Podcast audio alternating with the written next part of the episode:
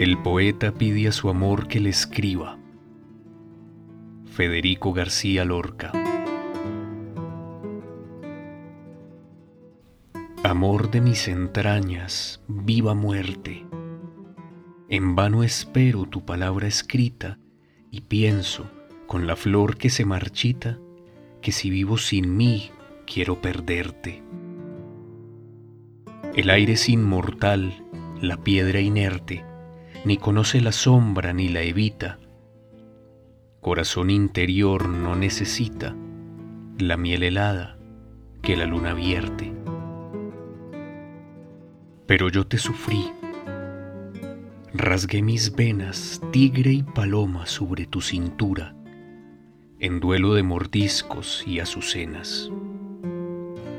Llena pues de palabras mi locura, o déjame vivir en mi serena, noche del alma para siempre oscura.